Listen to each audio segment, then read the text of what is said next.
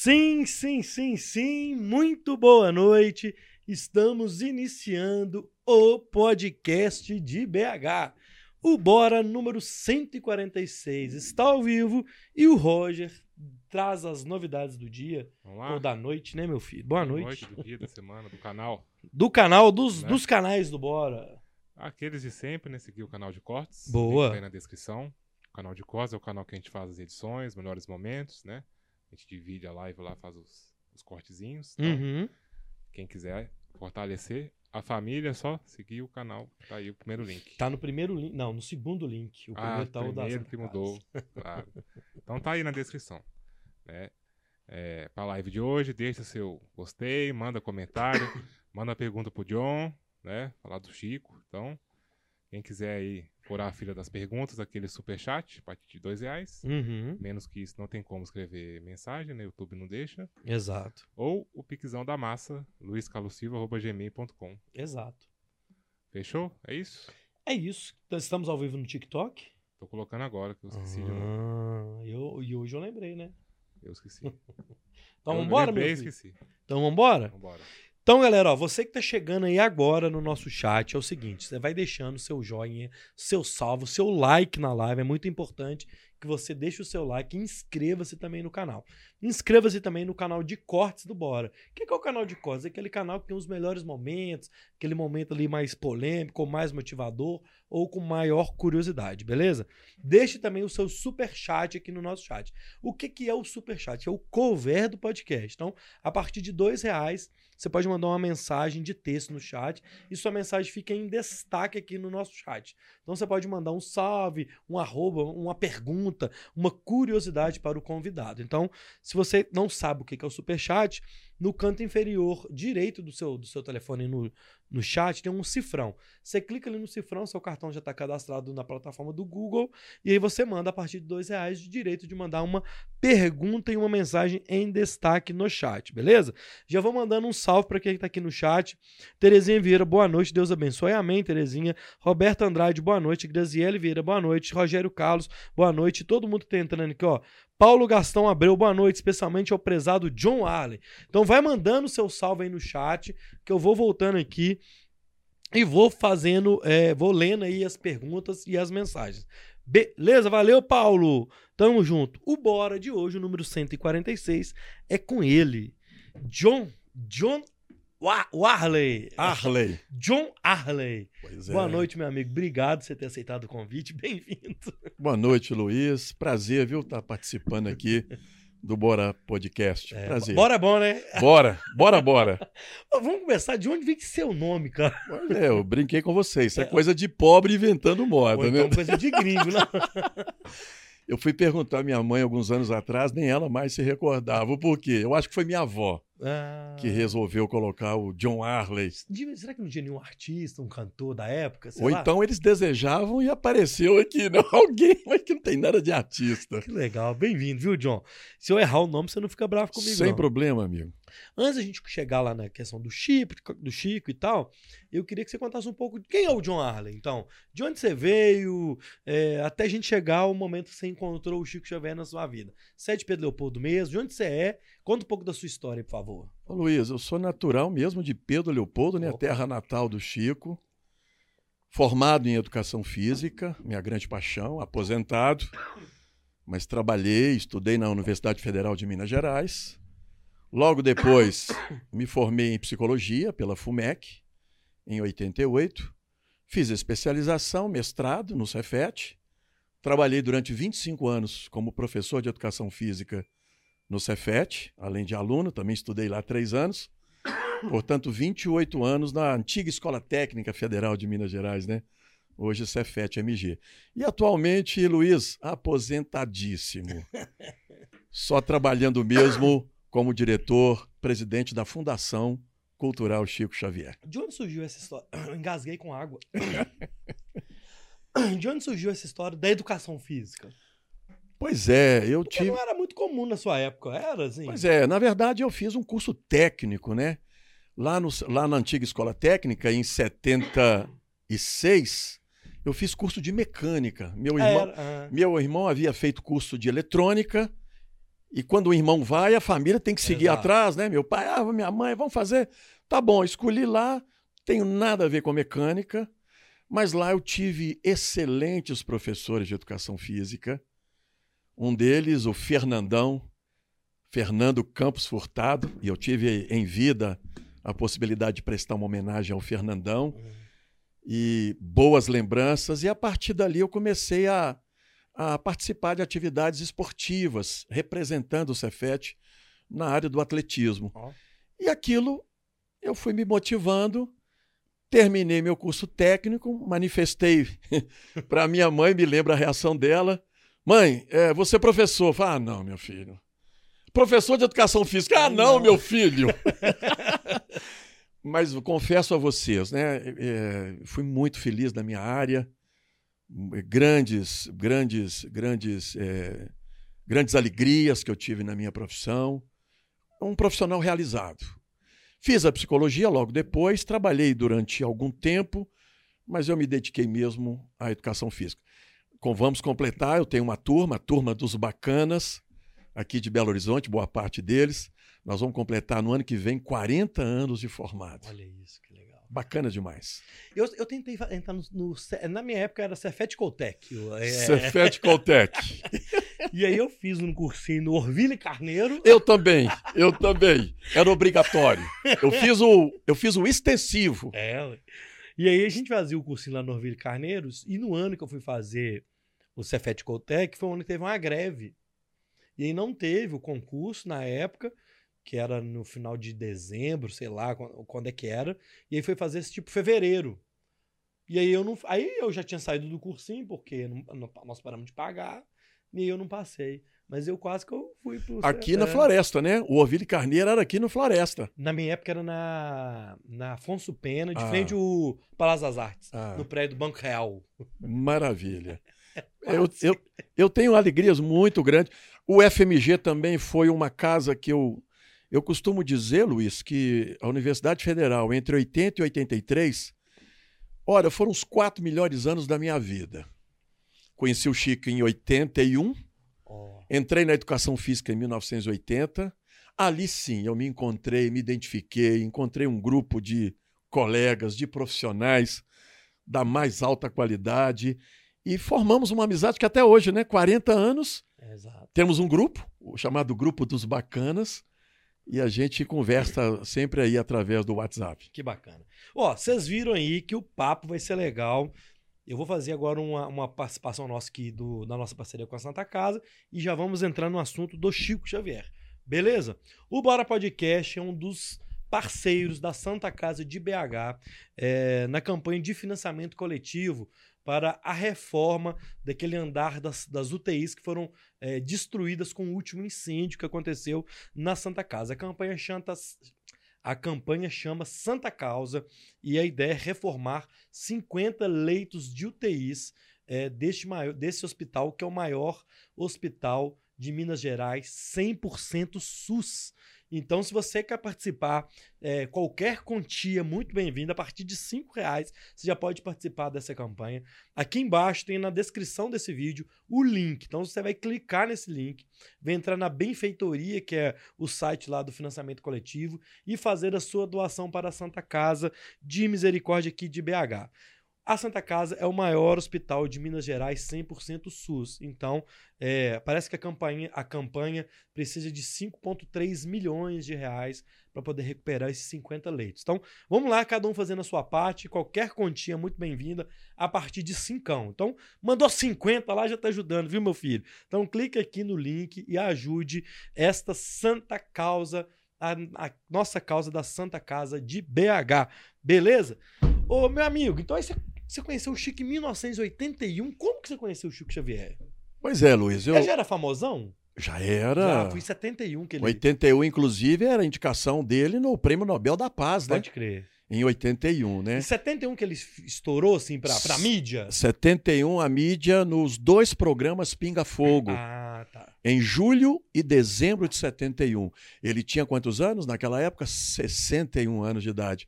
E reconhecimento, veterano, né? mas Ah, reconhecimento público, sobretudo fora do movimento que ele estava vinculado, o movimento espírita, aos 61 anos de idade. Teve que lavar muita roupa suja, teve que É. trabalhar muito para dizer: não, esse cara, esse cara é um cara do bem. É, mas ele nunca procurou isso também, né? Não, Não, né? não, não. Um cara. Um cara. Eu tenho uma frase que eu. Algumas frases que eu digo o seguinte, tão simples. Nasceu simples, viveu simples, morreu simples. Simples assim. Foi isso que nos chamou a atenção. Exato. E aí você conheceu ele em Simples 81 como? 81. Eu, bom, eu vim de uma família católica, né? Apostólica romana. O Chico já tinha saído de Pedro Leopoldo. Uhum. Ele saiu em 59, eu nasci em 61. Mas se falava muito do Chico, né? E o Chico pra lá, Chico pra cá. Eu falei, gente, será que ele é tudo isso mesmo? Fiquei me perguntando, Sim. mas não tinha acesso. Tentei encontrá-lo algumas vezes quando ele visitava os familiares em Pedro Leopoldo, mas nunca que eu consegui encontrá-lo. Em 81, o meu tio, que já conhecia o Chico, falou: Ó, ele tá visitando a irmã, vamos lá? Foi, bora! Bora! vamos lá! Cheguei, entrei na casa dessa da, da irmã do Chico, Dona Cidália, a última das irmãs a falecer, Hum, eram 16 irmãos, uhum. faleceu agora em 2015. Entrei sem ser convidado. A vontade era tão grande de conhecer o Chico que ele- meu tio entrou na frente, já conhecia, né? Os donos, os anfitriões. Entrei, eu entrei. Quando eu vi uma casa muito simples, uma sala pequena, mas um ambiente evangélico. O Chico sentado num sofá, num pequeno sofá, e muita gente sentada no chão. Olha. E o Chico, como um bom mineiro, era um contador de histórias, né? Um homem profundamente agradável. Me coloquei do lado oposto dele, fiquei olhando para mim, de vez em quando ele dava aquela rabeira, me olhando, ele era estrábico do olho esquerdo, Uhum. quer dizer, enxergava pouco e, contraditoriamente, era o cara que mais enxergava, né? Exato. E aí, é, alguém que tá- tinha ido com a gente, tinha uma reunião para participar, tinha que sair. Meu tio falou: Ó, nós vamos ter que sair. Lamentavelmente, eu tive que acompanhá-los. Na hora de despedir, eu me aproximei do Chico. Ele falou: Você é filho de quem? Aí falei os meus pais, falei meus avós. E a memória do Chico prodigiosa, lembrou de todos. E ficou ali. Na segunda vez que ele retornou à casa da irmã, mandou me chamar. E a partir dali começou essa os 21 anos de convivência. Foram 132 livros enviados pelo correio, autografados, que eu tenho pelo Chico.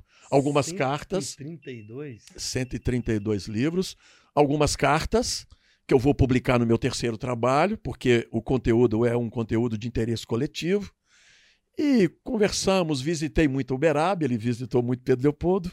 Uma amizade muito bacana, muito legal. Cara, foi nessa. Foi, foi alguma dessas duas é, passagens, aquela história que você foi pra casa dele a pé e pra poder voltar de carona? Pois foi é. numa dessas, não? Foi, foi. Conta essa história, que essa história é sensacional e eu, eu queria ter um pouquinho mais de detalhe disso. Pois é, eu sabia que ele ia. Eu já me tornei amigo da família de Dona Cidália, Dona Cidália, e o marido, Chiquinho Carvalho. E eu sabia que o Chico iria lá numa quinta-feira. Então me organizei todo. Eu tinha um único transporte, que era a minha bicicleta. Ah, Já pensando em voltar de carona com o Chico e o sobrinho Neto, que dirigia o Certo. carro, né? Deixei meu, meu transporte de lado, caminhei em direção à casa de Cidália, um pouco distante, mas não tão, né? Pedro Leopoldo é muito pequena.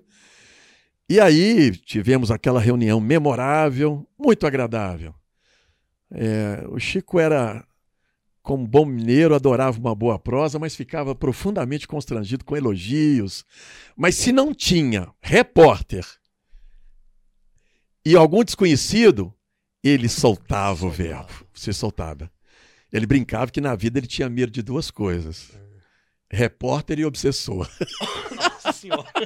Porque ele foi muito prejudicado, né? Nos dia- anos, nos anos lá da revista O Cruzeiro, Ah, do Davi Nasser e Jamazon, a revista O Cruzeiro publicou uma reportagem tentando desqualificá-lo.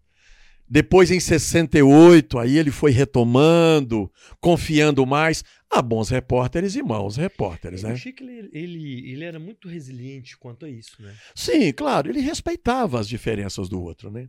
Mas voltando ao caso, terminamos a reunião. Minha mãe tinha falado assim: Ô meu filho, quando você vier embora, pede o Chico para dar uma passadinha aqui na porta de casa.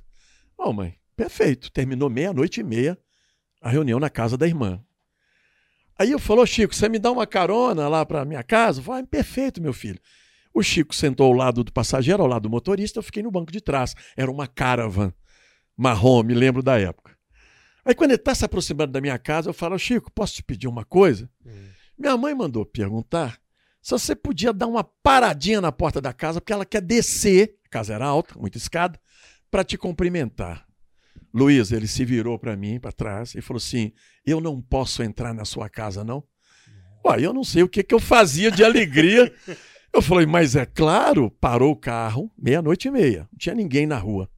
Imagina Pedro Leopoldo, Imagina em 83, meia-noite e meia. Minha mãe estava na janela esperando. Quando minha mãe viu o Chico subindo pela escada, ela deu um grito que eu falei assim: não, matou, matou a velha, né, cara? De tanta emoção, né? Ela acordou todo mundo, porque só ela que estava acordada. Luiz, o Chico ficou em casa de meia-noite e meia a duas e meia. Como é que dormia depois que ele saiu? Porque foi um papo profundamente agradável. O Chico era de carne e osso, Luiz. Mas foi um papo profundamente agradável. Aquela ideia do missionário, daquela figura, daquelas, daquela figura distante, isso não funcionava com Chico Xavier. Um homem, um homem simples, profundamente agradável. É, Assim, você é historiador do Chico, certo? Então, assim, até pra galera que tá assistindo a gente entender que nós vamos contar a história, né? Nós vamos entrar, tipo, em profecias, aquele- aquelas coisas míticas, não. Até porque é onde eu quero chegar. O Chico, ele não. Apesar dele ser um cara da mídia, ele andava é, cercado de pessoas que queriam estar com ele. É, Roberto Carlos, é fa- famoso. Ele nunca quis ser essa celebridade. Chegou em algum momento ele se ter essa- esse tipo de conversa? Ou você tinha esse sentimento, não precisava nem dele falar? De tipo assim, olha, cara, não- ele não era do mainstream, vamos dizer assim. Ele era um cara no negócio dele, assim. Ele não era um. Ele era uma pessoa normal, né? É tão humano quanto nós. Mas ele deu tanto sentido à sua humanidade que parecia alguém Ah, não humano, certo. mas era de carne e osso. Sofreu, chorou, sorriu, trabalhou, desejou, errou, acertou, como qualquer um de nós, co- como qualquer um de nós, com uma diferença. É, tem gente que fala que ama Jesus Cristo. Olha, eu consegui observar uma pessoa que de fato demonstrou isso na sua vida, Chico Xavier. O Chico amava Jesus Cristo. E não era aquele Jesus distante como nós imaginamos. Eu acho que eu passei a admirar mais a figura do Cristo pelo olhar de Chico Xavier. Para dizer que está tão próximo de nós. Imagina, se o Chico é o que é, imagina a figura do Cristo há dois mil anos atrás, né? Será que era dessa maneira que eles têm relatado? Imagina o bate-papo com Cristo. Podia ser doido demais. né? Ué, doido demais, né? É, ué. Mas eu não sou um historiador de carteirinha, né? A minha formação não é no campo da história. Ah, é no campo da educação física e no campo da psicologia. Mas eu me apropriei dos instrumentos da história para escrever os dois trabalhos. Qual que é a importância? É um olhar. E, às vezes eu vejo o livro assim, a verdadeira história de fulano. Isso é bobagem. São diferentes olhares. uhum. Falando do homem, falando do médium e falando do mito. Chico Xavier. Eu quero, eu me preocupo, meu olhar é para falar do homem. Certo. Chico Xavier. E não quero com isso desqualificar nenhum outro olhar sobre ele. Eu creio que se nós reuníssemos todos os biógrafos, amigos e familiares para dizer quem foi o Chico, não conseguiríamos dizer, porque ele é tudo isso e um pouco mais. Um pouco mais. Cada um com o seu olhar. Então eu trago os meus olhares nesses 21 anos de convivência com o Chico. Você falou, tô aqui com dois livros, ó. Tô aqui com o Voo Pois da é. Garça, é, o Voo da Garça, e tô aqui também com o Nas Trilhas da Garça. E eu tô sabendo também que vai sair um terceiro pro ano que vem. Cê- vamos pincelar o que, o que são esses dois. Primeiro, o Voo e o Nas Trilhas. é, o que as pessoas vão encontrar nesse livro. E depois a gente fala também um spoilerzinho do que vai vir pro ano que vem. Perfeito. Como é que é, assim? Como que você chegou nessa... pelo que você me falou, um é mais... é, mais pessoal. Mas historiador, o Ah, primeiro, tá. ou posição de mais de um historiador, Aham. E o segundo, talvez, eu me exponha mais e falo um pouco do fruto dessa convivência com o Chico nos 21 anos. O mais importante que eu acho do trabalho, primeiro é um olhar de um Pedro Leopoldense, né? Falando de um outro Pedro Leopoldense. Aham, aham. E falar mais da humanidade do Chico. Claro, reconheço as extraordinárias faculdades mediúnicas do Chico. Pena que os nossos pesquisadores, penso, pena que a nossa ciência da época não manifestou interesse em pesquisar né, os fenômenos mediúnicos de Chico Xavier, mas eu entro mais nesse aspecto da humanidade. Parecia uma criança, mas parecia um general. Ele parecia ser uma criança, da forma como ele conversava com você, não fazia pose de moralista. Mas criança que você fala da, da na questão pura? Do... O, é, o jeito do, do trato, a escuta, ah. o respeito pelo outro. Uma das maiores qualidades do Chico e pouco falado, inclusive em nosso movimento, movimento espírita. Respeito pelas diferenças. Ele conseguia perceber o tempo de cada um. Imagina você, Luiz, na época, em 81, eu tinha 19 para 20 anos. Eu achava que não daria liga uma amizade de um jovem de 19 para 20 anos com um senhor de 71 anos de idade. Mas era diferente, um cara que te escutava, manifestava também as suas opiniões. Uhum. Tínhamos discordâncias. E qual o problema? Né? Respeito pelas diferenças. Aliás, diz o evangelho que o maior mandamento é amar o outro como ele é, né? Exato. Amar o próximo. Amar o próximo como ele é. Olha que dificuldade. Talvez o Chico tenha conseguido isso. Eu tenho andado assustado nas redes sociais. A forma da intolerância que as pessoas têm manifestado, simplesmente porque o outro pensa diferente de Exato. você. Orientação política, orientação religiosa, orientação sexual diferente. Olha, se fosse o Chico, eu não teria dúvida respeitaria o posicionamento. Ele podia não concordar, mas a pessoa tinha o direito de manifestar da forma como ela gostaria de viver. Eu, eu, eu, tinha programado umas perguntas aqui, mas eu acho que a gente. É, a pergunta ela nem cabe da forma como eu tinha formulado, mas eu queria voltar nessa no olhar seu de quem foi Chico Xavier. Por quê? Você falou, eu senti ele como uma criança, mas uma criança nessa forma singela de ver as coisas. Mas ao mesmo tempo, ele, ele era um general, ele era ele tinha o poder do conhecimento. Sim. Ele tinha um poder, né? Da sabedoria. Da sabedoria, né? isso. Da sabedoria, né? Como que ele ele, ele explanava isso para vocês ou ele não era não... Ele exalava. Ah. ele exalava. Eu vou, eu, vou, eu vou usar uma figura aqui, mas vocês vão entender Primeiro, eu não tenho nenhuma intenção de mitificar nem divinizar o Chico. Certo. E se ele estivesse aqui, ele ficaria chateado uhum. se a gente fizesse isso. Mas a, era como se nós estivéssemos conviver com o Chico. Talvez alguns que já leram os evangelhos, sobretudo o Novo Testamento, o Novo Testamento, eles vão me entender. É como se nós estivéssemos ao lado daqueles cristãos do cristianismo primitivo. Antes do cristianismo se vincular ao Estado era aquele movimento cristão original, uhum. simples. É como se a gente tivesse ao lado de um Barnabé, de um apóstolo do Cristo, da forma como ele tratava. Eu até brinco, quem tinha um problemão, só de estar perto dele já virava um problema. Quem tinha um problema, só de estar perto dele já virava um probleminha. Quem tinha um probleminha, ele trazia suavidade, leveza. Ficava tudo menos difícil. Às vezes eu queria ser um Chico. Eu tive, essa, eu tive esse pensamento. E às vezes, quando eu estava em Uberaba e voltava para Pedro Leopoldo, eu falei assim: ah, eu vou, eu vou tentar exemplificar como ele, ele exemplificava. É, durava um dia, eu não conseguia manter o que ele mantinha, a energia pertencia a ele. Então era um cara é, é, tão humano quanto nós, mas que deu tanto sentido à sua humanidade que virou essa figura especial. Ó, uhum. Veja bem, né? 20 anos já se passaram da sua morte. Olha as homenagens que foram feitas a Chico Xavier, né? Tal a lição deixada, né? No dizer do Evangelho, não é possível colocar uma luz desse quilate debaixo do alqueire. É uma luz que tinha que brilhar, por mais que ele tentasse se esconder. É, gente, ó. deixa eu voltar aqui no chat. Deixa eu pegar aqui o chat. É o seguinte: já chegou uma galera aqui que eu não tava antes.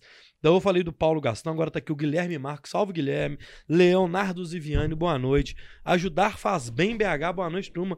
Alô, Ajudar faz bem. Silvia Patrícia, boa noite. Silvia Patrício, boa noite. Regina DC. O, o ANF, eu não consigo ver aqui, é, é o NF. Boa noite a todos. Comprei e, comprei e já li os livros escritos pelo John. Vale a pena adquiri-los. As rendas auferidas com as vendas se destinam à sua integralidade à casa de Chico Xavier. É isso? Como é? Isso. A galera que tá aí no chat, deixa o like no vídeo, é importante deixar o like. E vai mandando aí também suas perguntas. Manda de onde vocês estão assistindo a gente e vamos nessa pergunta do Enet. Pessoal que adquiriu o livro, é, essas rendas disso, vai, é, é um projeto, ele é social? Como é que é isso? Hoje nós temos na cidade de Pedro Leopoldo, instituído por um grande amigo, o Geraldo Lemos Neto, a Casa de Chico Xavier. É a última residência do Chico quando ele esteve em Pedro Leopoldo. Morou nesta casa de 8 para 10 anos. Esse empresário e amigo do Chico adquiriu, revitalizou essa casa e disponibilizou a casa para visitação pública. Então está aberta de quarta a domingo, de 14 às 18 horas. Então todo o recurso pertence à editora Vinha de Luz, de propriedade do Geraldo Lemos, toda a renda é destinada à casa de Chico Xavier em Pedro Leopoldo. E, essa, essa, a casa, ela passou no, no Fantástico. Passou, é, exatamente. É. Passou no Fantástico e passou no programa do SBT, é, falando da importância. Hoje é uma casa muito visitada, não chama museu, não chama, não chama é, memorial, não se chama centro, é Casa de Chico Xavier. Portanto, é uma casa universal, né? Todos têm o direito de entrar e desfrutar. E aí a gente tem a Fundação Cultural Chico Xavier. Como que surgiu a fundação? Qual que é a ideia da fundação? Acho que é legal a gente passar isso aqui para todos. Pois é, Luiz. Hoje eu estou diretor-presidente da Fundação Cultural Chico Xavier. É uma entidade não religiosa, hum. portanto cultural, não tem fins lucrativos e não tem, e não tem vínculo político partidário. Qual que é o objetivo da casa? Divulgar os valores que sempre estiveram presentes na vida e na obra do Chico pelo viés cultural, sem qualquer discriminação de raça, cor, gênero e religião. Hum. Então a fundação a, a, fundação existe desde 2005. Nós assumimos a direção da, da instituição em 2017. Já frequentávamos a instituição. E hoje nós temos uma série de projetos, entre eles o Festival de Luz, uhum. que acontece toda primeira semana do mês de abril. Então, 2023, está programado o nosso quinto Festival de Luz. Qual que é o objetivo? É um festival de luz. Exato. E qual que é o tema? Felicidade. Olha para você ver os valores universais do Chico. Primeiro, respeito pelas diferenças. Segundo, diversidade e inclusão. Terceiro, tolerância. Quarto, gentileza. Online, foi realizado de forma online. E agora, felicidade. Então, estejam todos convidados. Boas atrações e é uma atividade que acontece com atividades meramente culturais, Cultural, não é uma né? atividade religiosa. E o que você destacou na conversa anterior aqui, é, o Chico, pelo viés cultural, é, as pessoas precisam perceber que o Chico é um patrimônio, é um cidadão do mundo. Exato. Ele extrapolou os limites, inclusive, do nosso movimento, que eu também estou vinculado, o movimento espírita. Mas falar de Chico Xavier é como se falássemos de Madre Teresa de Calcutá, de Mahatma Gandhi, personalidades que extrapolaram os movimentos que eles estiveram vinculados. Estão falando de valores universais, né? Ética, cidadania, respeito. Como que o Chico não se se perdeu nisso? Sabe por quê? Essa é uma boa, essa é uma boa é, pergunta. Porque é o seguinte, quando você, porque você, quando você vira esse ser é, Obviamente que ele não é uma coisa que ele queria ser esse ser mítico ou ser essa grande personalidade, mas ele era, assim, pelo, pelas, pela nossa visão é, de população. Ele era uma pessoa venerada pelas pessoas, tanto que saíam de todos os lugares, dos quatro cantos do Brasil, para ir lá. Como que ele não se perdeu nesse meio de, tipo assim, vender livro pra caramba e já pegar o dinheiro e, viver, e viver um mundo de luxo e de da celebridade, né? Ele. Isso, como é. que é isso? Tem alguma explicação? Obviamente que é pela simplicidade dele, mas ele não, ele não como é como a gente pode dizer, né? Não tomou aquela pílulazinha do poder, né? Das... É, não ficou seduzido pelo não. canto da sereia, isso, né? É isso. Essa é uma pergunta que eu me faço mesmo. E talvez seja essa a grande razão é, dele ter nos convencido, né? Convencido a muitos, né? Espíritas e não espíritas, né? Mas como que esse homem sobreviveu com tanta bajulação, né? E não só de espíritas, empresários, políticos, artistas, todos querendo acessar o Chico, né? Ele se manteve ali coerente. Eu vou parafrasear um biógrafo berabense chamado Carlos Antônio Bacelli. Chico Xavier não foi um anjo exercendo o papel de um homem. Ele foi um homem do mundo e no mundo exercendo o papel de um anjo. Então, olha a diferença. Ah, mas ele, ele vivia no Monte Olimpo? Estão enganados quem pensa dessa maneira.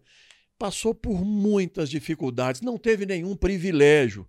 Vou dizer um que eu fiquei muito assustado. 30 dias antes da sua morte, portanto, 30 de maio de 2002, eu levei uma caravana a Uberaba. Lembra daquela luz que entrou no, Do, no, no, hospital? No hospital. Uhum. Aquilo foi um ano anterior, 2001.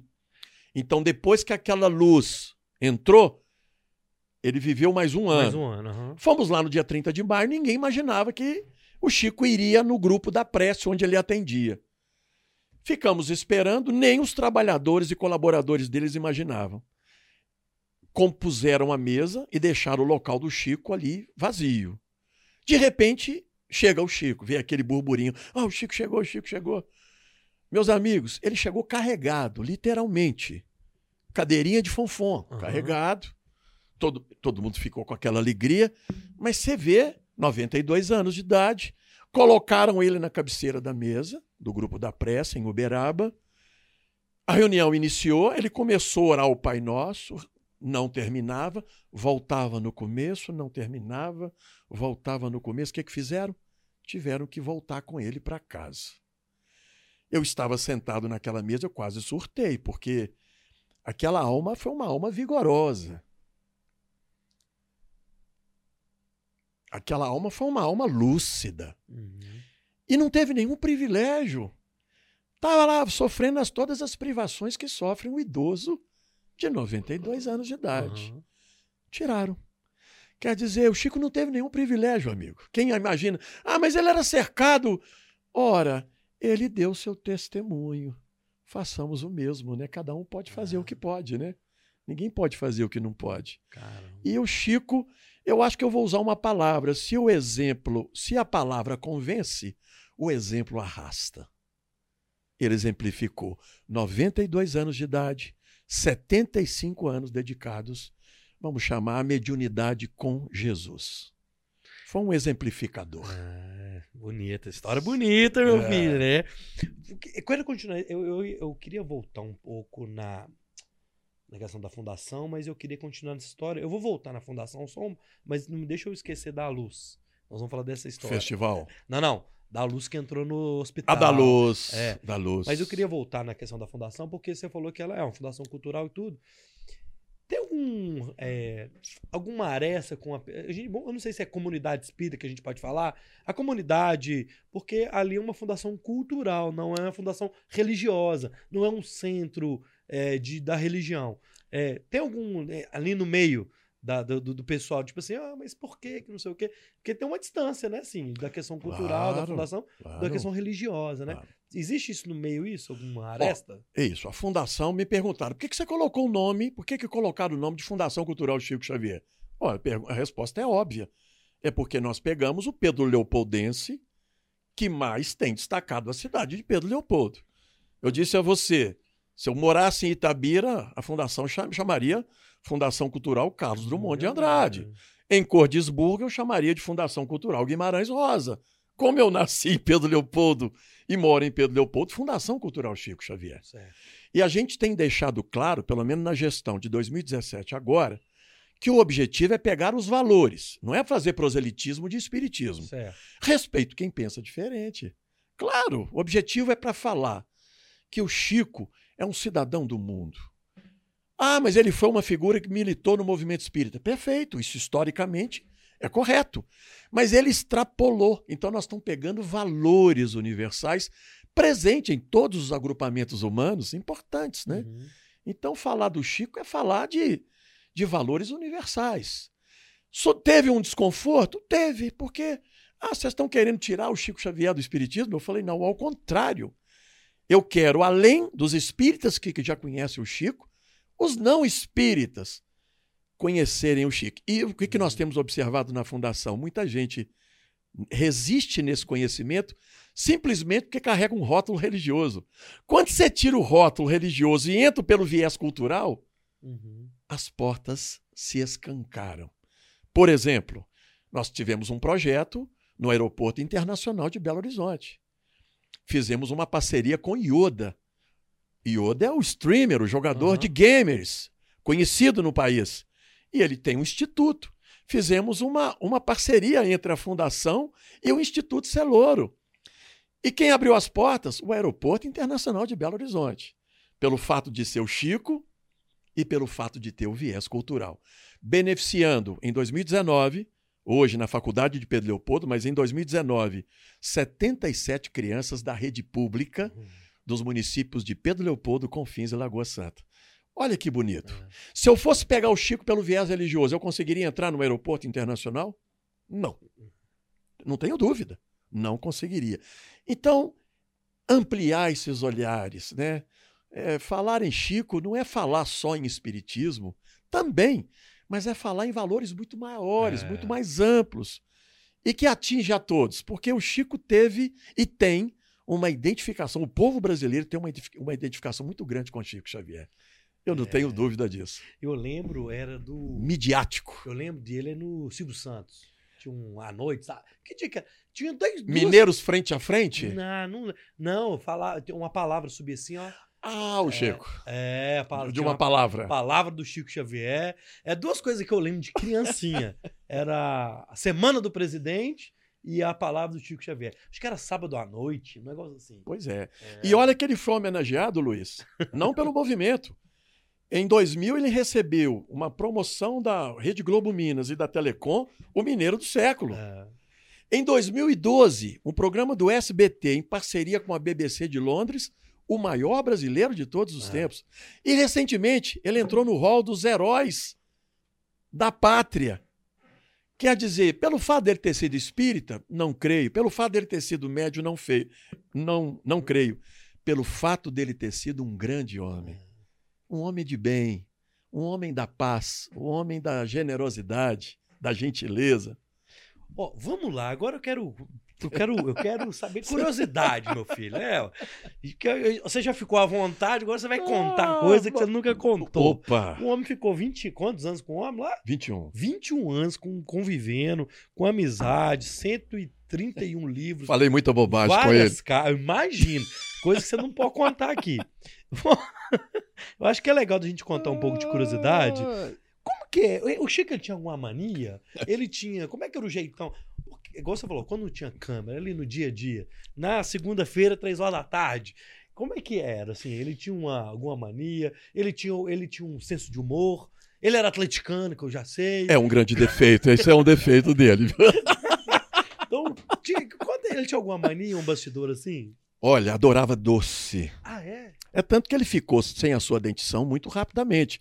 A família Xavier eram amantes do doce e fazia. O Chico era um excelente cozinheiro. Ah, é? Nós fizemos em 2018. Qual que era a comida que o Chico mais gostava? Frango com farofa de abobrinha. Nós fizemos no, no, no, Festival de Luz de 2018, no circuito gastronômico, 17 ou 19 restaurantes parceiros, cada um usando os ingredientes, cada um deu o seu, a sua pitada aí no, no, no frango com farofa de abobrinha. Adorava Coca-Cola. Eu, eu sou um cocólatra, né? e o Chico às vezes brincava assim: será que do outro lado, meu filho, tem fábrica de Coca-Cola? Você está me perguntando? Ué, responda pra gente, ué. Eu, é, eu, quero chegar naquela história do Elvis, mas espera aí, calma. Não morreu? É. Quando ele já te contou como quando ele psicografava, ele ouvia. Aí é uma curiosidade que eu tenho assim, ele ouvia só a voz ou ele ouvia um ambiente? Ou ele ouvia tinha algum burburinho, ou ele ou tinha sons, ou tinha música. Ou era só um som, ou ele via? Ou, é, ou- entendeu? Como é que Entendi. era isso? Assim? Cada caso um caso. Mas existem no movimento os romances de Emmanuel, inclusive uma obra best-seller chamado Paulo Estevão. Eu não sei como é que a gente hoje representaria, eu sou um Neandertal da tecnologia, mas seria um 3D? Em 3D. Olha, o Chico ele Um entrava, holograma, né? Não sei. o Chico entrava como se fosse em 3D ou um holograma. Ele, ele respirava o ambiente Ah, da Roma antiga, por exemplo. Imagina você. E teve uma cena no livro Há Dois Mil Anos, de Emmanuel, o benfeitor que o acompanhou desde 1931, que eu tive curiosidade, porque lá o Emmanuel foi o senador, né, o sena, um senador romano. E a filha ficou doente. Ele morava na Judéia. A filha ficou doente e ele ficou sabendo de Jesus daquela época. Então, na calada da noite, o senador Públio Lentulus, ou Públio Lentus, procurou Cristo para que curasse a filha. E teve um encontro do senador com Cristo. E eu perguntei ao Chico: se o Emmanuel passa para você a imagem que ele viveu naquela época, qual que era a imagem que ele passou de Jesus? Ele falou, meu filho, essa parte e mentira dele. Ele não quis dizer, porque é como seria nos humilhar, quer dizer, dele ter visto Cristo. aham. Eu falei, meu filho, essa parte eu não vi. Mas não, ele presenciou. Ele viu a cena, ele entrava no ambiente. Tal a flexibilidade, a sintonia.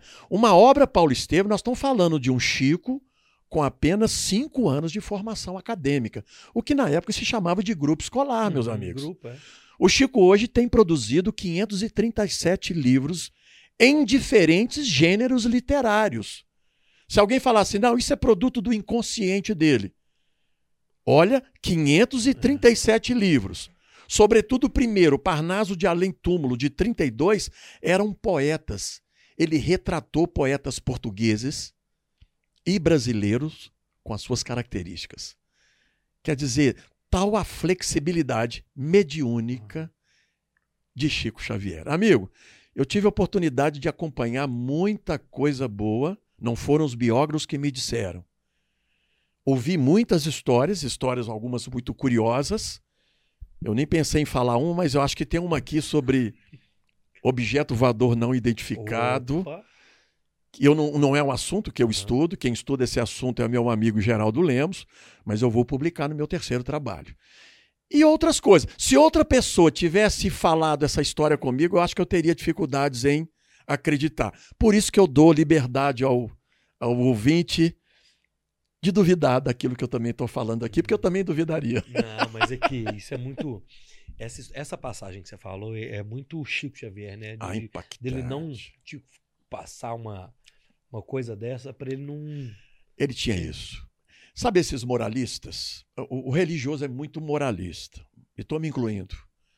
E incluo o movimento, o nosso movimento, que eu faço parte há 42 anos. Um amigo nosso de Pedro Leopoldo definiu a palavra moralista. É aquela pessoa que quer mudar o mundo, menos ela. é quer mudar todo mundo, menos ela. Tá todo mundo errado, menos ela. O Chico não fazia, com toda a autoridade moral, o Chico não fazia pose de moralista. Nos deixava à vontade. Por exemplo, eu tinha curiosidade de perguntar, Chico, você está vendo espírito aqui na sala? Ele, ele olhava para mim e falei, lá vinha esse, esse maluco com essas perguntas esquisitas. E aí eu não, eu não falo, ô meu filho, não vamos preocupar com isso, não, vamos ficar tranquilo, vamos trabalhar, você é muito jovem. Aí eu fiz uma pior das piores. Ô Chico, você não está enxergando nenhum benfeitor do meu lado? eu acho que ele enxergou outra coisa. Mas ele. Ô Luiz, tem médiums com tão pouco querendo mostrar o que tem. Chico Xavier, com muito, escondia o que tinha. Ele não fazia essa, esse, esse glamour como alguns, né? Rolando os leros da vida, né? Amado mestre, fala, fala, fala e não fala nada. Chico não era isso. Mas é você tem que contar uma. Do Elvis é daqui a pouco. Eu- quando ele tá ali, no- quando ele tava no momento, ele se preparava. Como é que era a preparação? Ou era. Toma, toma. Ah, peraí, gente, peraí que eu vou ali. Não. Ele tinha uma preparação. Como é que era o momento que ele é, psicografava, assim? A vida dele foi isso, Luiz. É, né? A vida, cara. O Chico era o que era aqui, na casa, na rua, no centro. Eu sou formado em psicologia. O Jung fala em máscaras. Eu acho que o grande desafio nosso, humanos, é usar menos máscaras. Porque é a máscara do santo, é a máscara do bom, é a máscara do. do, Puritano. do- é, é, é- é usar menos. O Chico. E ele não fazia essa pose de moralista. Não fazia com aquele olhar né, de, de crítica. Nada. Sabe o que, que ele fazia? Exemplificava. E, a multi... e olha que ele passou por quadros assustadores. O Chico entrou em quadro depressivo, não foi só uma vez, não, Luiz. Por isso que a gente tem que destacar a humanidade. Ele sofreu. Quem já passou por um quadro depressivo, olha o sofrimento que é. Parece que é frescura, né? Mas quem já passou sabe o que eu estou dizendo aqui. E normalmente qual é o pior momento? À noite. Imagina, 69, oito meses em quadro depressivo, a multidão lá fora querendo conversar com ele. E ele lá na sua casa sofrendo. Porque não dá vontade de conversar com ninguém. Por isso que no livro eu coloco uma garça solitária. Chico foi uma alma triste? Não. Mas foi uma alma solitária. Como são as grandes almas? No campo da ciência, no campo da filosofia e no campo da religião. Porque elas, claro, elas vivem numa época, estão sob a influência dessa época, mas em alguns momentos extrapolam a sua época. Uhum. Por isso são considerados malucos. Malucos, belezas, né? Vou pegar aqui, né, o Raul, né? Ele tinha, em algum momento de alguma fala, de dele ter essa noção que hoje, 20 anos após, a gente tá falando dele, e daqui 20 anos vai ter ou nós mesmo, ou outras pessoas falando, e daqui 40 já não vai ser nós, vai ser outras pessoas. Pois Ele é. tinha essa noção de que vai estar pra p- eternidade, pra posteridade, Ô, ô, o Luiz, feito dele, o, a o legado dele? Luiz, isso não era preocupação dele. Não, né? Não. Ele deu seu recado e muito bem dado. Olha que eu conheci ele em 81, ele faleceu em 2002.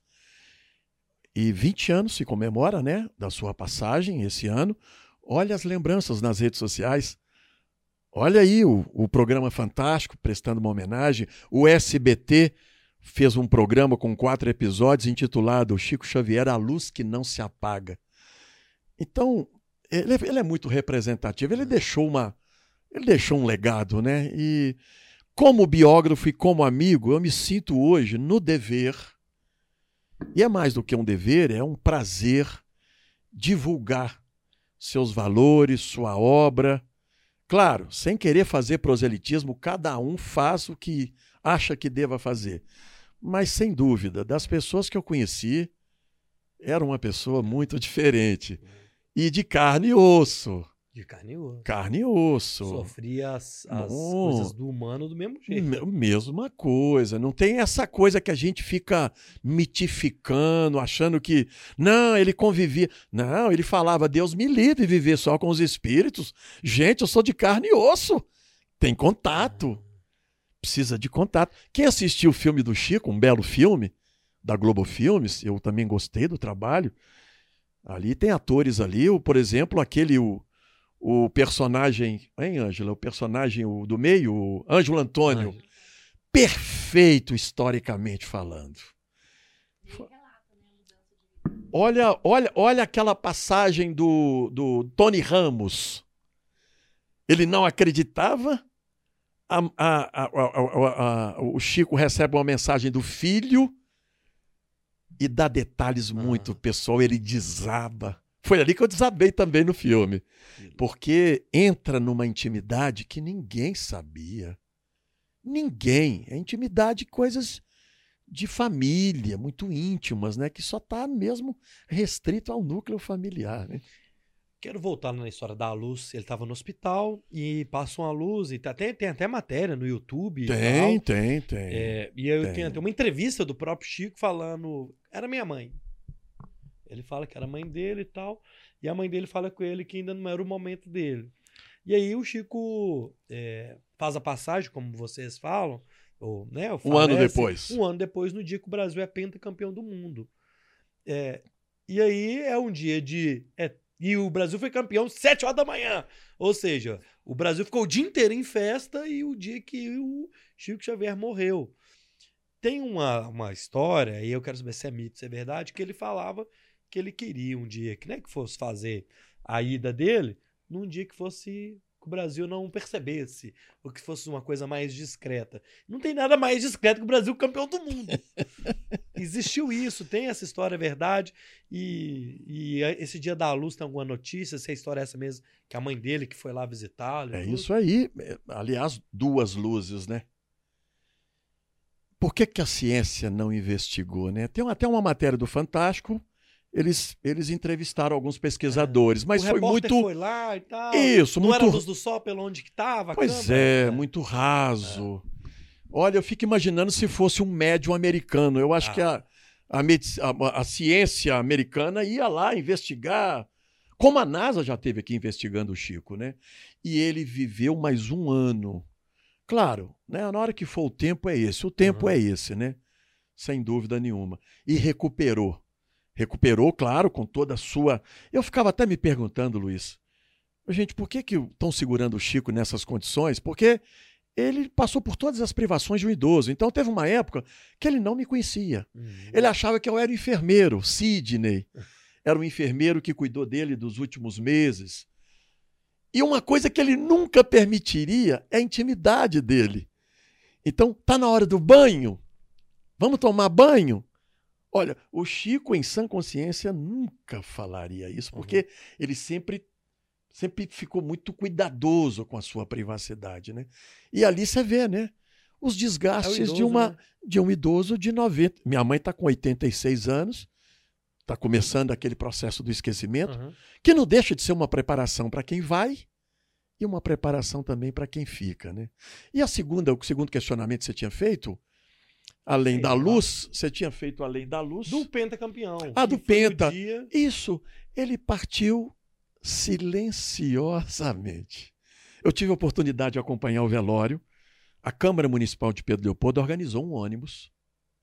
Na época, eu passava por uma fase muito difícil, uma crise existencial sem precedentes, 42 anos. As obras surgiram a partir desta crise. Esse é um detalhe importante. A crise ela tem um sentido na nossa vida, né? Eu vou pegar uma linguagem do evangelho, a gente precisa de ter olhos para ver e ouvidos para ouvir. A crise não é ruim. A crise em si ela não é ruim. Ela quer nos tirar daquela zona de conforto. E nós homens ainda somos somos mais delicados, mais complicados, né? Então, quando vem uma crise para tirar um homem do seu da sua zona de conforto, tem que vir uma crise pesada, Pesada. né? Olha a pandemia aí, o que, que será? O que, que será que ela quer nos dizer, né, Luiz? Nesses dois anos de confinamento. Pelo menos gentileza em casa, né? Pelo menos gentileza em casa, É né? uma, é uma, uma viagem minha, até a gente comentou em off aqui, que pra mim essa pandemia, essa questão, né, que o- a humanidade passou, e não é Brasil não, é humanidade, é espiritual, cara. A gente tem que tirar alguma lição disso, ou deveria. E eu acho que o povo tá tirando lição de nada não. Pois é. Mas pô, teve uma época naquele momento ali que era o mundo estava dentro de casa, as ruas desertas. Tava todo mundo dentro das suas próprias Uma terceira guerra mundial sem armas, né? todo, todo mundo no seu buscando o seu alimento e tal. Alguém me perguntou, Luiz, será que é punição divina? Eu vou pegar uma resposta do Chico, na época da AIDS, em meados dos anos 80. Se a AIDS seria uma punição de vida. Não. Isso é a ação dos homens sobre os homens e a ação dos homens sobre a natureza. Ela reage. Os homens reagem. E a misericórdia de Deus, completa o Chico, é tão grande que o coquetel, na época, né? O coquetel lá do, da, da- contra, contra a AIDS, é, Deus utiliza os homens em benefício em favor dos próprios homens. essa pandemia é uma punição divina? De forma nenhuma. Eu responderia da mesma forma. A ação dos homens sobre os homens e a ação dos homens sobre a natureza. Então, que mundo é esse que a gente quer viver? Que os nossos filhos deverão, netos, bisnetos, viverão. O Chico tinha uma frase que eu completei no meu o prefácio do meu primeiro trabalho. Simples. Queremos um mundo melhor? A melhoria do mundo começa em cada um de nós. Então, cada um de nós aí faz a sua parte, meu amigo. Não são só os políticos, os empresários, todo mundo. O Brasil, coração do mundo. Pátria do evangelho, depende de quem? Dos brasileiros. Ó, Simples. quero saber se o Elvis morreu ou não morreu, mas antes disso eu vou vir aqui no chat, ó. Vou mais uma passada aqui no chat. Última chance para vocês mandarem suas mensagens aí no chat, que depois eu volto e finalizo. Então agora, ó, mandar um salve aí pro Ângelo Eduardo, boa noite. Tadeu Torres, o NF, penso que todas as. Boa noite, Tadeu. Tamo junto, hein, Tadeu. É, O NF, penso que todas as homenagens prestadas ao Chico foi a somatória de tudo que ele representou para a humanidade. Boa. Valéria, que maravilha ouvir essas lembranças. Gratidão pelo convite. Rio de Janeiro presente. Valeu, Valéria, lá do Rio. A Laurete Godoy, parabéns pela entrevista. John sempre alegra é, com deliciosos comentários e histórias sobre o querido Chico, verdadeira encarnação do amor em todas as suas nuances. É, a Valéria mandou aqui, grande amigo, John sempre falando com muita alegria sobre o Chico. Edilson Nunes, John, grande amigo. Felipe SC, deve ser de Santa Catarina, grande abraço. Salve, Felipe.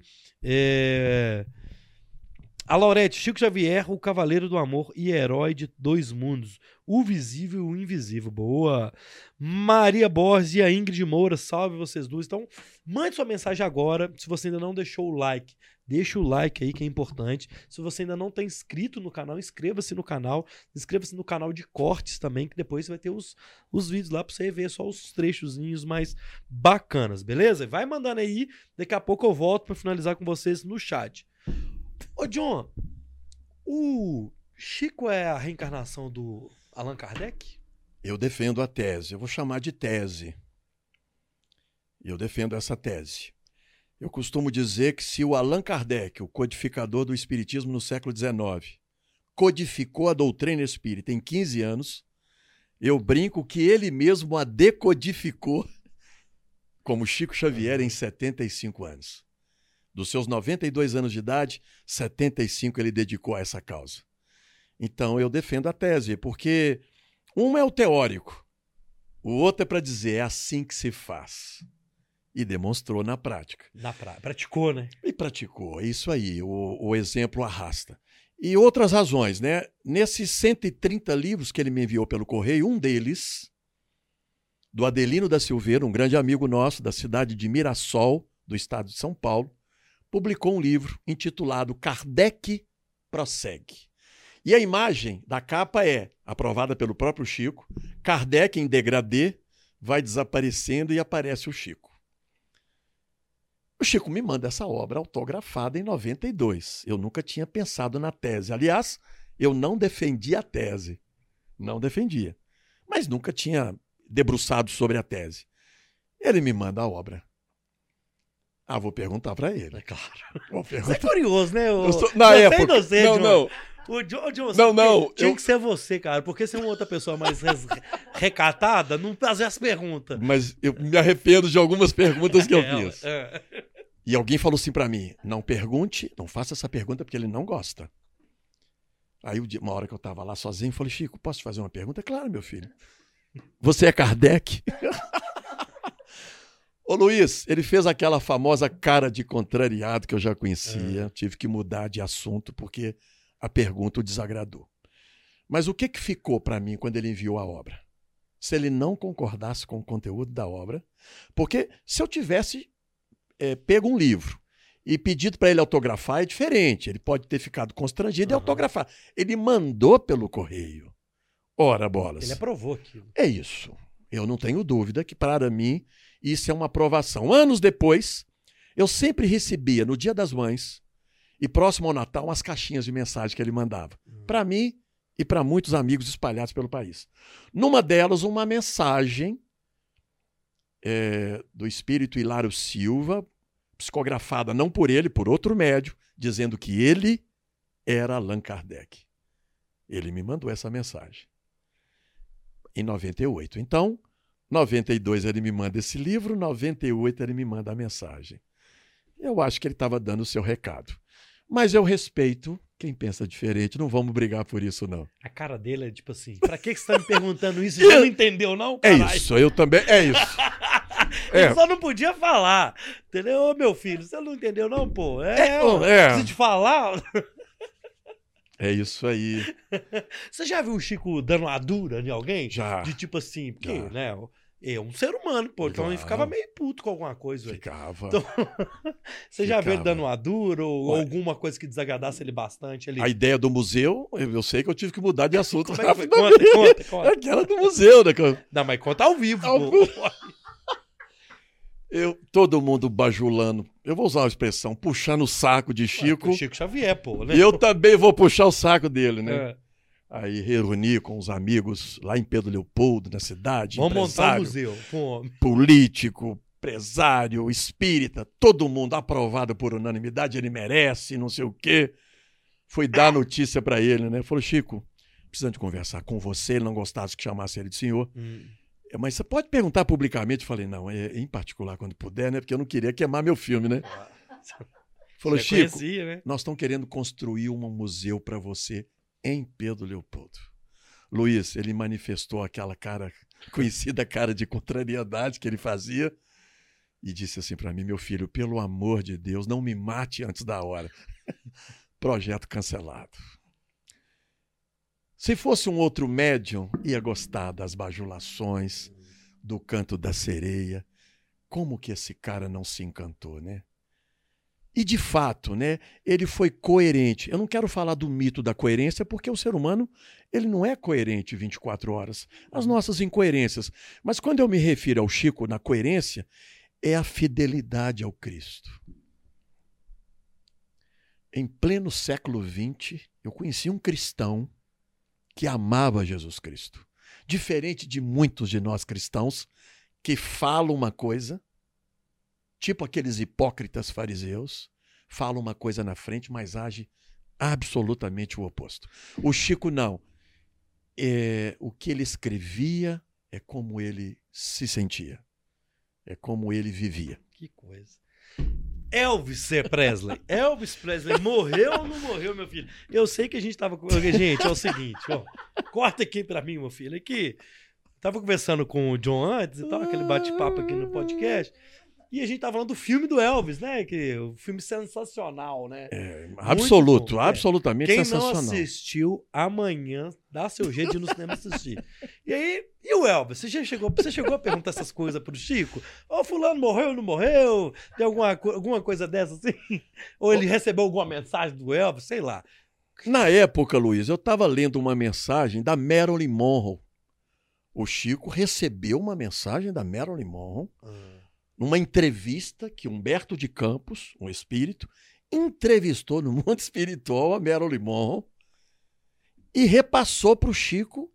Tá, isso está psicografado. E a pergunta era se ela tinha se suicidado ou não. E tem uma, tem uma polêmica ainda em torno da morte da Marilyn Monroe. Né? 60 e... A morte dela acho que foi 62, 63, se não me falha a memória. E o Elvis, eu conheci o Elvis em 77, no mesmo ano que ele faleceu. Em julho, passava nas férias de janeiro e julho aqueles filmes clássicos do Elvis. E eu comecei a gostar daqueles filmes. Perguntei minha mãe: mãe, o, o- esse cara tá vivo? Ah, meu filho, não sei. Ela me respondeu. Coincidentemente, um mês depois, ele desencarna. Né? Ele morre no dia 16 de agosto de 77. E lá, na época se falava que Elvis Não morreu. não morreu. E eu tinha uma colega na, no Cefet, na escola técnica, né? Era, era escola técnica, Cefet a partir de 78. Era fanzaça de Elvis. Chegou no outro dia chorosa, com revista, com cartaz, e aquilo me sensibilizou ainda mais. Então, de 77 a 81, quando eu conheci o Elvis, ainda gerava aquela. Ah, ele está numa ilha, É. ele está num, num hospital recluso, se recuperando do peso, aquela Ah. coisa toda. Conheci o Chico em 81, portanto, quatro anos. É. E eu ouvindo Elvis, eu gostava do, do ritmo do Elvis. Falei, ah, vou perguntar ao Chico. Vou perguntar. A maior antena psíquica, uma das maiores antenas psíquicas de todos os tempos, ele deve saber alguma coisa. Aí cheguei nas viagens a Uberaba. Eu ia estudante, você sabe que. Nossa, ia com dificuldade para Uberaba, porque estudante anda sem dinheiro, né? Uhum. Então, carona. Quando alguém falava, eu posso ir com você? E me virava lá, enfim. Comia a comida da casa do Chico lá, porque me salvava, porque não tinha dinheiro. Encontrei com o Chico e falou: Chico, eu quero te fazer uma pergunta. Isso em é final dos anos de 81. Não, meu filho, muita gente próxima, né? Falei, não, se for possível, em particular. Ô Luiz, foi uma resposta, talvez uma das mais decepcionantes que eu tive na minha vida. Eu falei, Chico, eh, você tem alguma notícia de Elvis Presley? Até fiz uma pergunta mais elaborada Aham. no plano espiritual americano, né? Uma coisa. Eu imaginava que ele traria detalhes. Eu, eu entendi que ele não ouviu direito a pergunta. Falei mais alto. Achei que ele não tinha escutado. Ô Chico, você tem alguma notícia de Elvis? E ele responde para mim: nenhuma, meu filho. Mas se você souber de alguma coisa, você me avisa. Aí, tá vendo aí? Pô. Aquilo eu falei, pô, mas eu sei que é o cara. Né? Achei que ele traria detalhes do Elvis do mundo espiritual. Absolutamente nada. E de 81 a 2002, nunca mais voltou a tocar no assunto. Eu- isso é sensacional. Eu vi o dia da entrevista do Gugu com ele lá, que é o Gugu perguntou do Ayrton Senna, né? Que o Senna tinha morrido em 94 e o Gugu teve aquele em 95. E ele dá uma resposta pro Gugu que é- era, Evasiva ali, né? é, não, era, era o momento dele. É. E é isso. Porque a gente sempre busca, a gente sempre busca umas respostas, né? Assim, é, e aí eu quero ir, e a gente caminhando agora pro final. Tem um- a vida tem um sentido, assim, é, que você tenha. Qual é o sentido da gente estar nesse mundo aqui, nesse plano? Cara, Qual é o sentido da vida? Pois é, mas essa é uma pergunta. É uma pergunta filosófica, né, cara? Qual o sentido da vida? Nesses 42 anos e 21 anos de convivência com o Chico, olha, eu imagino que nós somos grandes atores exercendo papéis nesse grande palco da vida. A cada papel que a gente representa, a gente vai crescendo com esses papéis. Quando a morte tem um papel de trocar o, o CNPJ, o CPF, porque é o sentido da renovação, senão a gente acho que teria dificuldades para mudar. Então é o sentido de crescimento mesmo e a sabedoria da vida, né? Eu acho que a vida é muito sábia. A gente está no lugar certo, com as pessoas certas, no momento certo. Os problemas correm por nossa conta. A gente precisa de ter olhos para ver e ouvidos para ouvir. Porque são vários sinais em nosso favor. Eu acho que a vida conspira em nosso favor, em todos os sentidos. E mesmo o aparente mal, como diz um benfeitor do Chico, o aparente mal é um bem mal interpretado. O suposto mal que você vê ali, nó, aconteceu uma tragédia na minha vida. Numa leitura mais ampla, aquilo ali pode ser um bem mal interpretado. Então a vida, ela conspira em nosso favor. O que o Jung chamava de sincronicidade. Está tudo muito sincrônico. Mas eu vou terminar, os problemas correm por nossa conta. Por exemplo, o autocídio. Está na programação? É claro que não. Né? E isso era uma preocupação, inclusive, do campo da psicologia. Como que uma pulsão de morte pode ser maior do que uma pulsão de vida? Como que o desejo de morrer é maior que o desejo de viver? Para nós espíritas, estamos convidados a viver. A morte é uma mera ilusão. Então, quem tenta escapar dela através do autoextermínio, é a grande decepção é essa, vai ver que a vida continua intensa, vibrando nesse multiverso. Multiverso. Não é um universo, é um multiverso. Ou usando uma expressão do Evangelho, né? Na casa do meu pai há muitas moradas. Quantas moradas são essas? Quantas formas de expressões de vida existem por aí? Será que a Terra é o único planetinha? E aí eu vou contar aquele caso, então, do, do OVNI. Isso, eu ia chegar nisso agora. Você leu minha mente, ó, gente. Eu estou contando esse caso exatamente agora no terceiro livro. Eu dou direito ao ouvinte de duvidar disso que eu vou dizer, porque eu também duvidaria, mas eu ouvi disso, eu ouvi de Chico Xavier no início dos anos 80. Estávamos na casa de Dona Cidália, em dezembro, eu me lembro a data, antes do Natal. Estávamos conversando, ninguém tocou nesse assunto. De repente, o Chico faz o seguinte comentário. Eu vou dar, eu vou, eu quero fazer um comentário com vocês, mas é a minha opinião.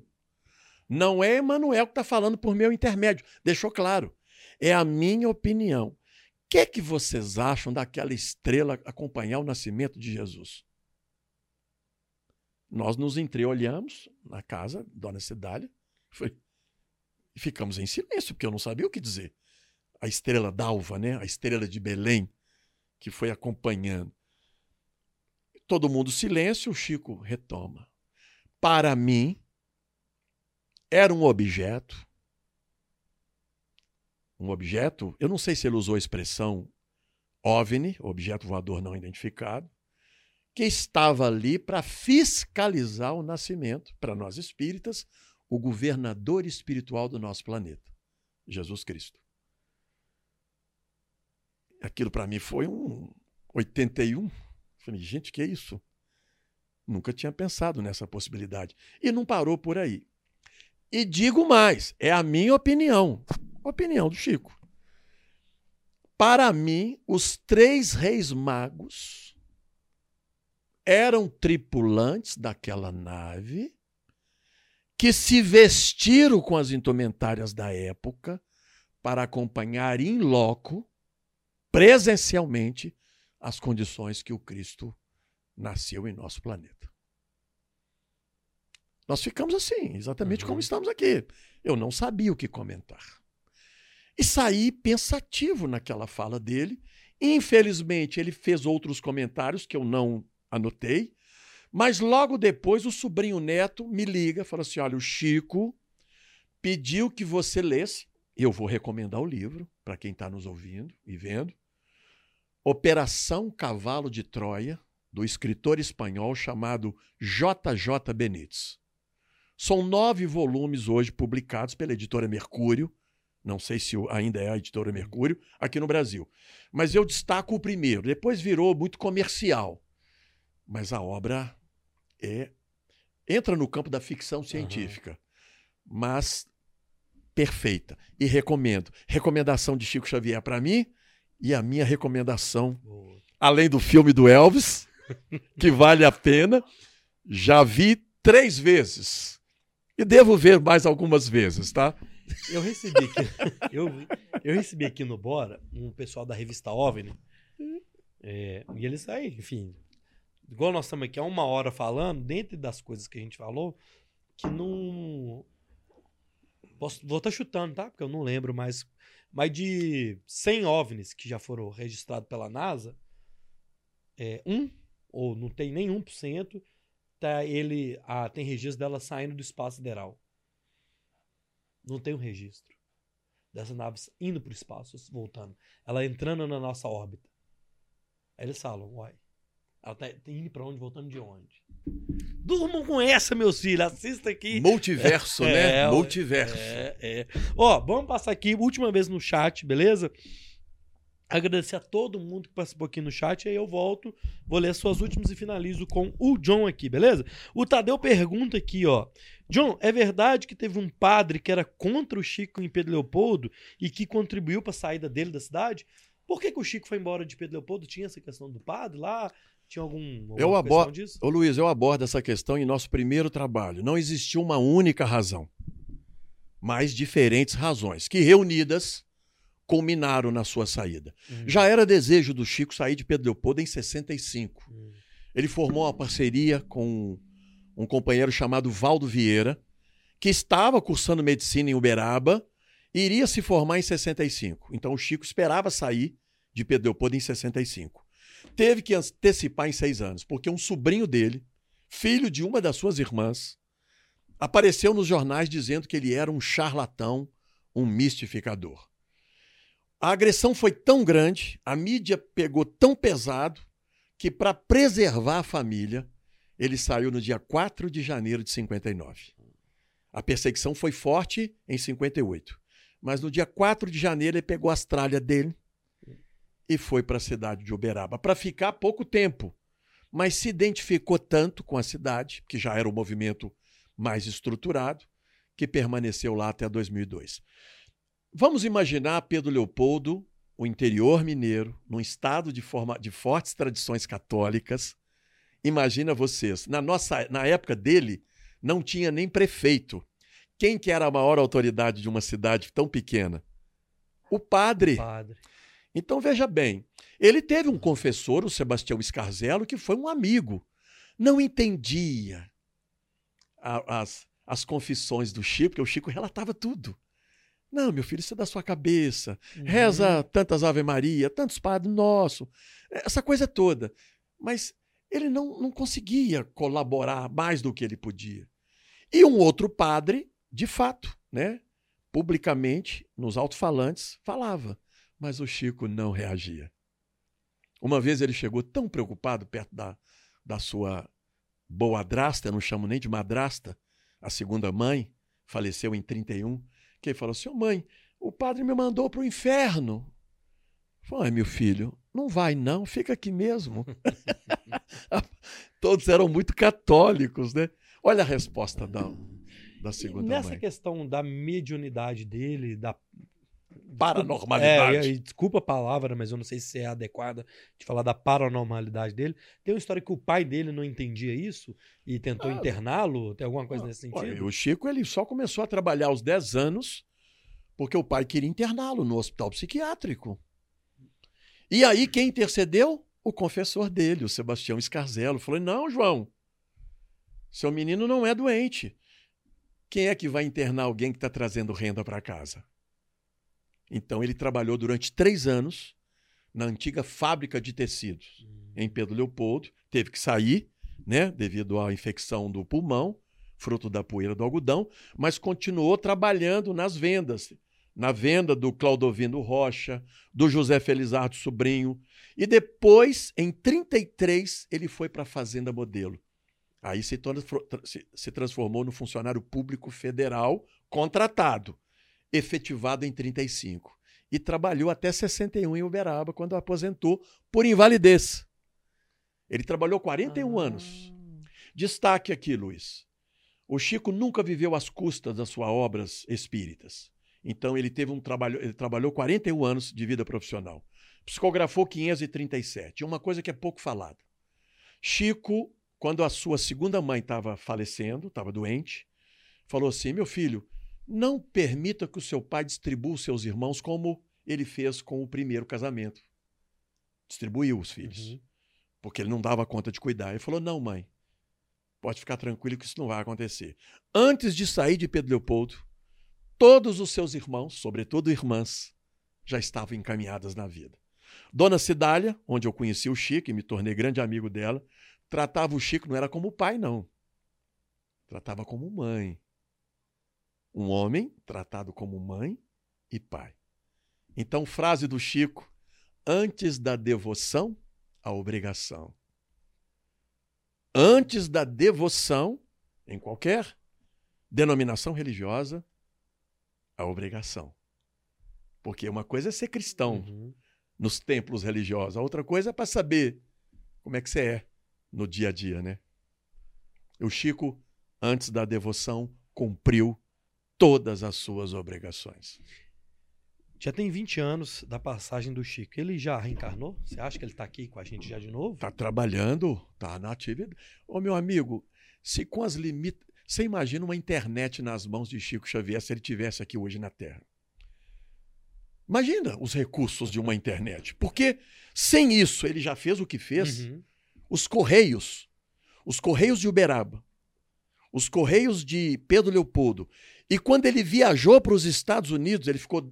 Ele viajou duas vezes aos Estados Unidos. Na cidade onde ele, onde ele estava, lá nos Estados Unidos, o gerente dos Correios foi, foi procurar saber quem era aquela criatura que era o cara que mais escrevia e mais trocava correspondência. Você imagina o homem hoje com recurso. Ele está no plano, que a gente chama de plano espiritual, trabalhando pelo nosso país, trabalhando pelo nosso planeta, sem dúvida. E hoje sem as limitações do corpo, né?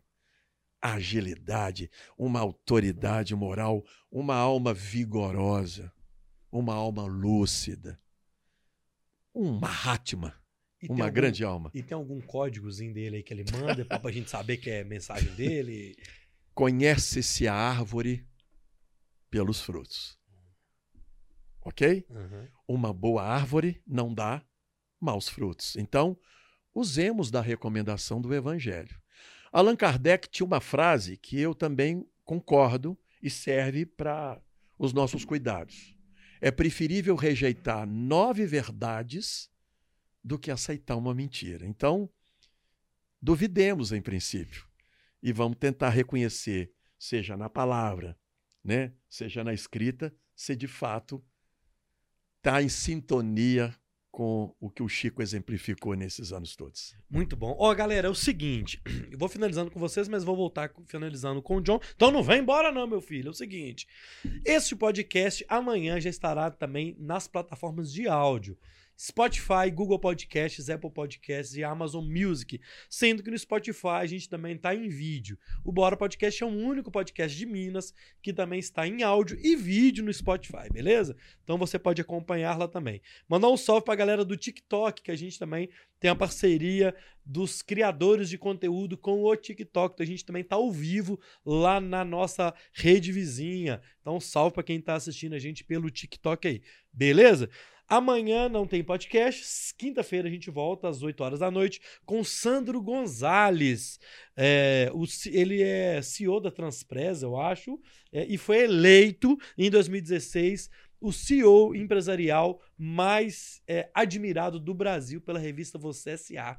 Então, 2000, ah, 2000 então, quinta-feira, 8 horas da noite, Sandro Gonzalez falando aqui sobre o mundo corporativo de motivação, funcionário, que é loucura toda. Então, 8 horas da noite com a gente aqui na próxima quinta-feira, mais conhecida como 11 de agosto, beleza? Então, amanhã é, já vai estar o áudio nas plataformas e o Bora volta na quinta-feira. Peço que vocês sigam também o John e a fundação, que também está aqui embaixo na descrição desse vídeo. Tem os links lá do Instagram, inscrever no canal, faz toda essa, essa mexida, beleza?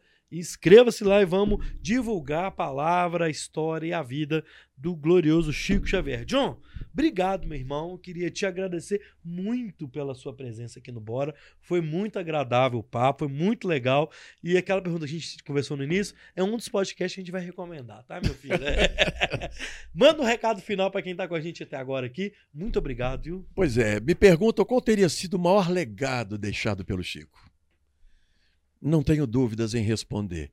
Exerceu a máxima do Evangelho do amai-vos uns aos outros como Jesus nos amou. O Chico exemplificou exatamente isso. Amar o outro como ele é e não como nós gostaríamos que ele fosse.